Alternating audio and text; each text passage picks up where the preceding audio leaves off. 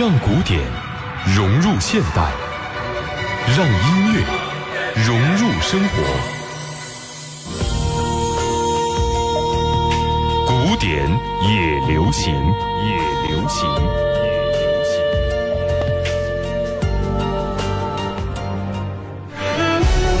音乐的世界如此丰富，和我一起聆听日升日落，云卷云舒吧。我是古月，欢迎收听。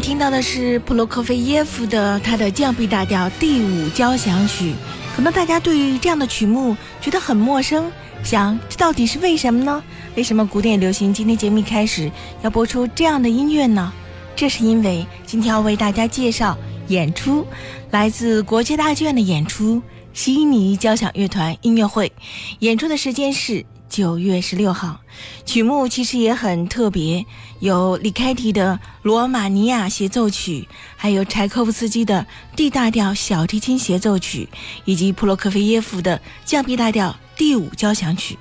不如这样吧，我们先从大家最熟悉的柴可夫斯基的 D 大调小提琴协奏曲开始说起。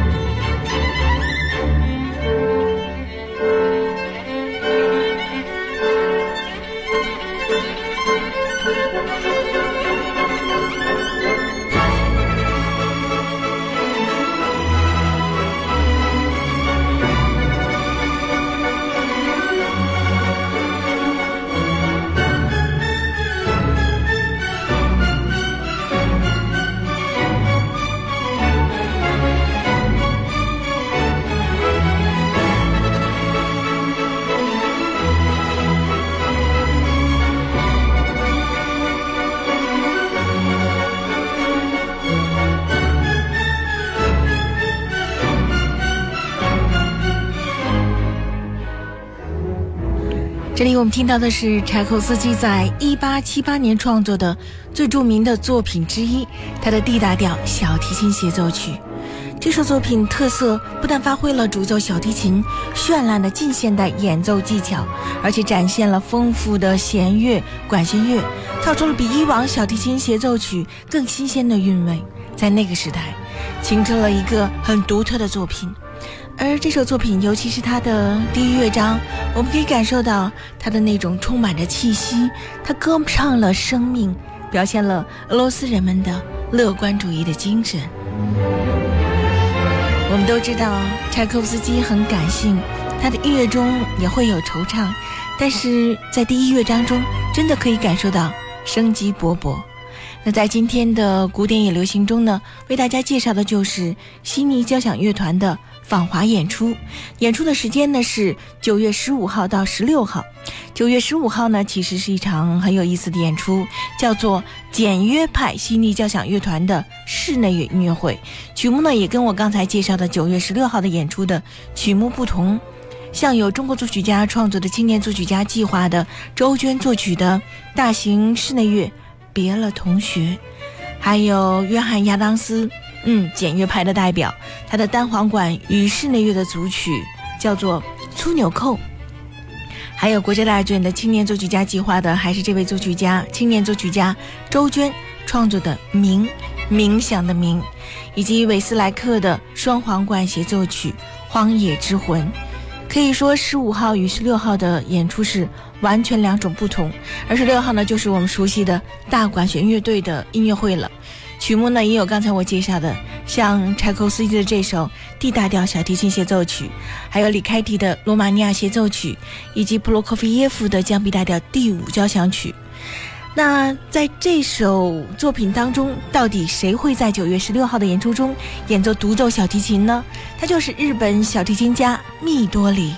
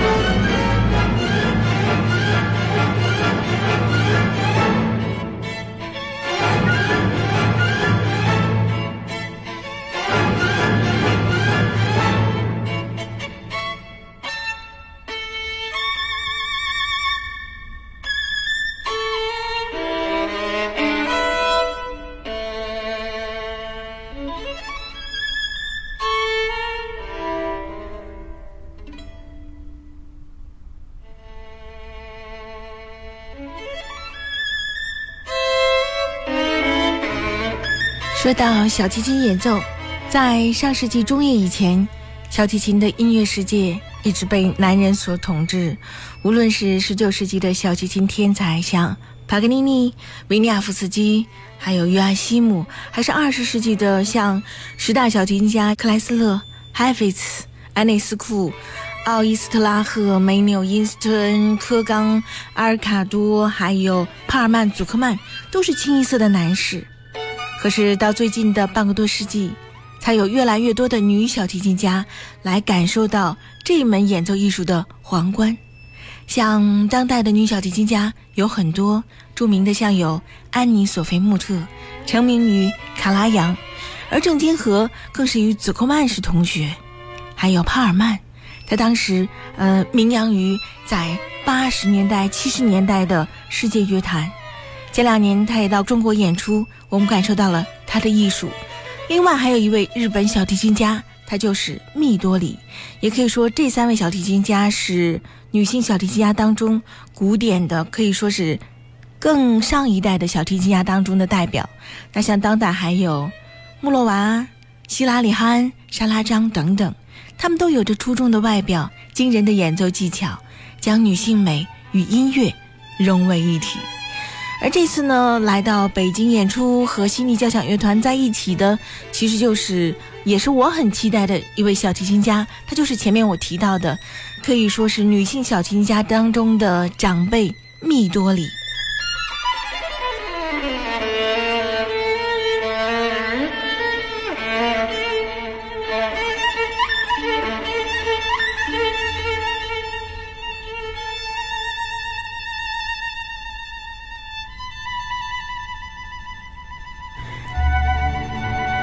多里是当代具有传奇色彩的小提琴家之一。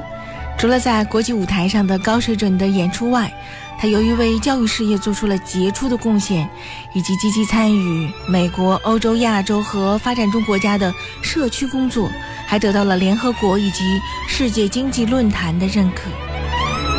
最近，为了不断丰富未来小提琴的演奏曲目，密多里还新违约了多首协奏曲以及独奏作品。在过去的几个月季中，米多里为自己丰富的唱片名录上锦上添花，还新增了一张巴哈的无伴奏小提琴奏鸣曲组曲集。在以后的节目当中，我会和大家共赏。而在今天呢，我们主要来欣赏他来演奏的我们要听到的九月十六号的悉尼交响乐团的曲目之一——柴可夫斯基的 D 大调小提琴协奏曲。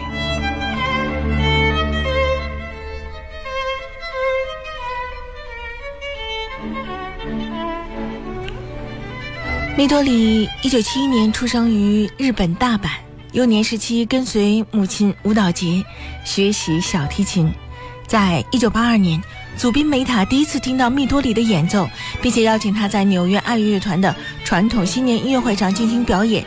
十一岁的他赢得了观众的起立鼓掌致敬，成为了他开始职业生涯的动力。而他初次登台，如今已经成为了一段佳话。蜜多里现在居住在洛杉矶，他众多的职务包括在南加州大学桑顿音乐学院拥有着像，呃，海菲兹席位的特聘小提琴教授，而他现在所用的小提琴是一七三四年的瓜奈里小提琴。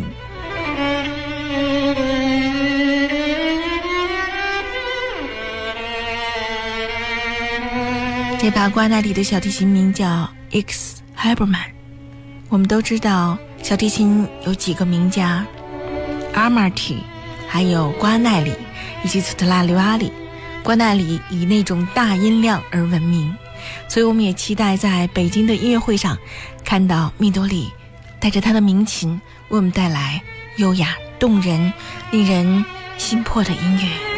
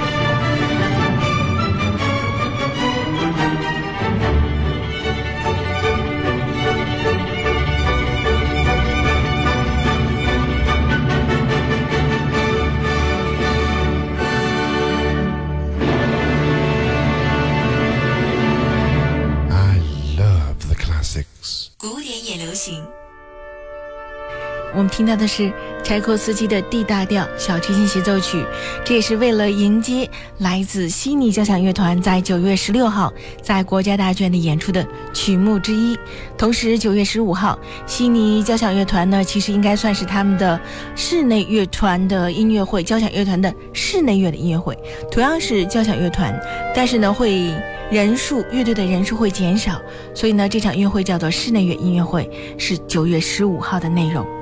那刚才呢，为大家介绍了小提琴家密多里。在今天的节目当中，我们听到的是传统的古典音乐。真正的古典音乐是应该如此的打动人心。而说到小提琴家，女性小提琴家，可能大家很关注这个话题。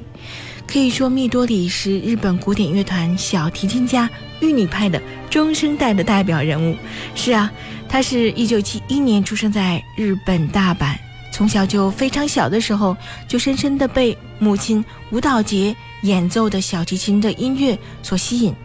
在他四岁的时候，他的祖父母就送他一把很小的小提琴，让他可以自由的拉奏。没想到跟随母亲学习的他，才短短三年的时间，就在大阪发表了生平的第一次公开的演出，表演了帕格尼的狂想曲，真的很厉害。那时候他才七岁。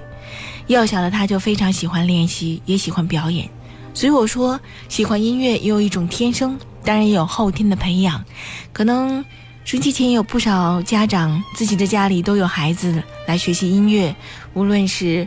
西洋乐器还是中国民族乐器，有时候觉得孩子好像不喜欢练习。其实音乐是天生的，家长除了在家中可以带给他们。多听一些音乐，也可以多感受音乐会的魅力，同时也要培养他们对音乐的兴趣。一旦他们真正的爱上音乐，爱上古典音乐，也许练习就不再是难事儿了。你看，密多里从小就非常喜欢练习，也喜欢表演，天生的音乐家。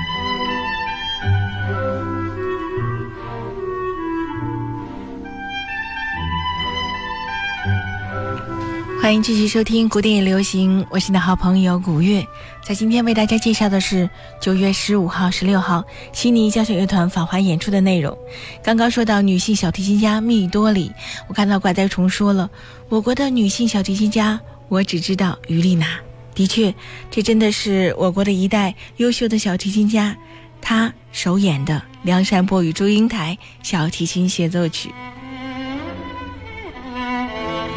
这里我们听到的是柴可夫斯基 D 大调小提琴协奏曲的第三乐章。我总是觉得在第三乐章当中充满了那种抗争的精神，这也是这首小提琴协奏曲的终曲，活泼的快板，回旋奏鸣曲的形式，有着令人激荡的俄罗斯主题的风格，有那种激烈的敲击之感。而每次听到这首作品的时候，我都觉得有那种激烈的感觉、抗争的感觉。看它的尾声，我们来感受一下。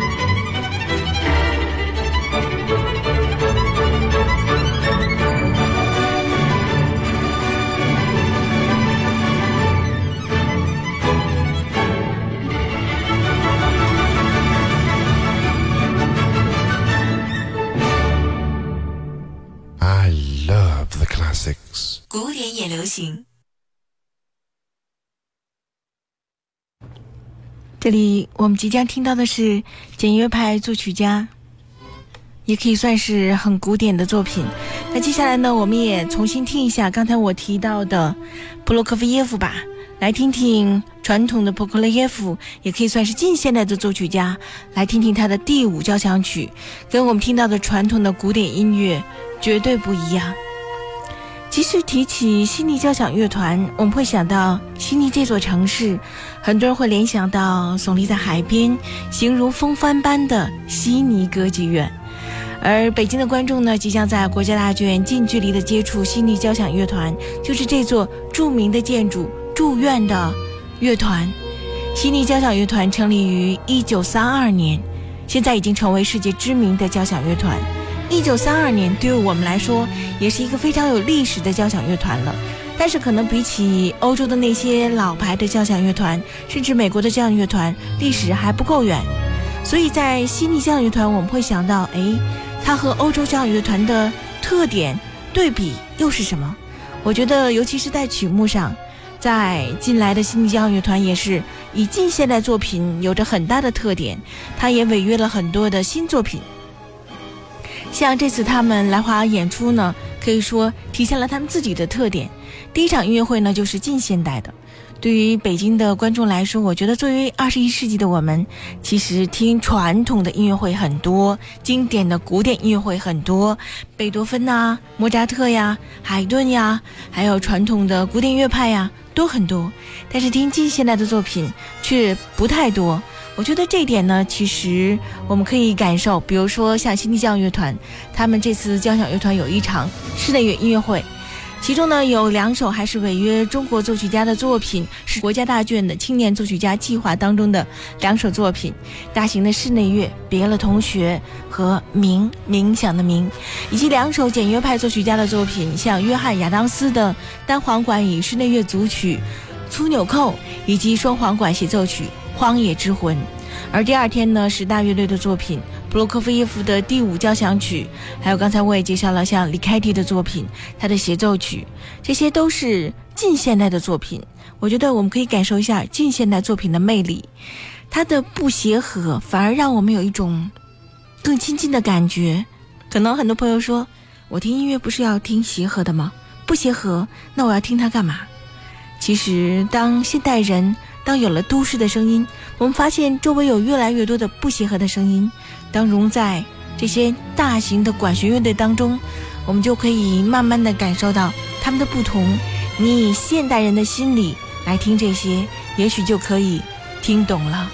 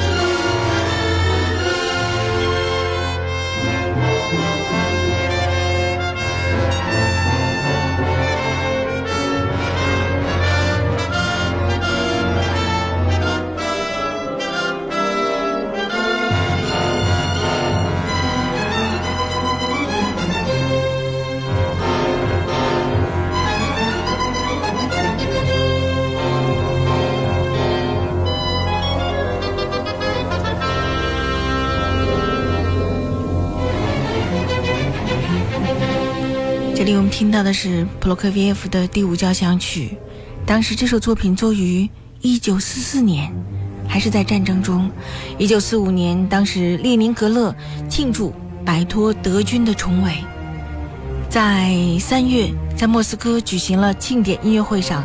由普罗科菲耶夫亲自指挥首演。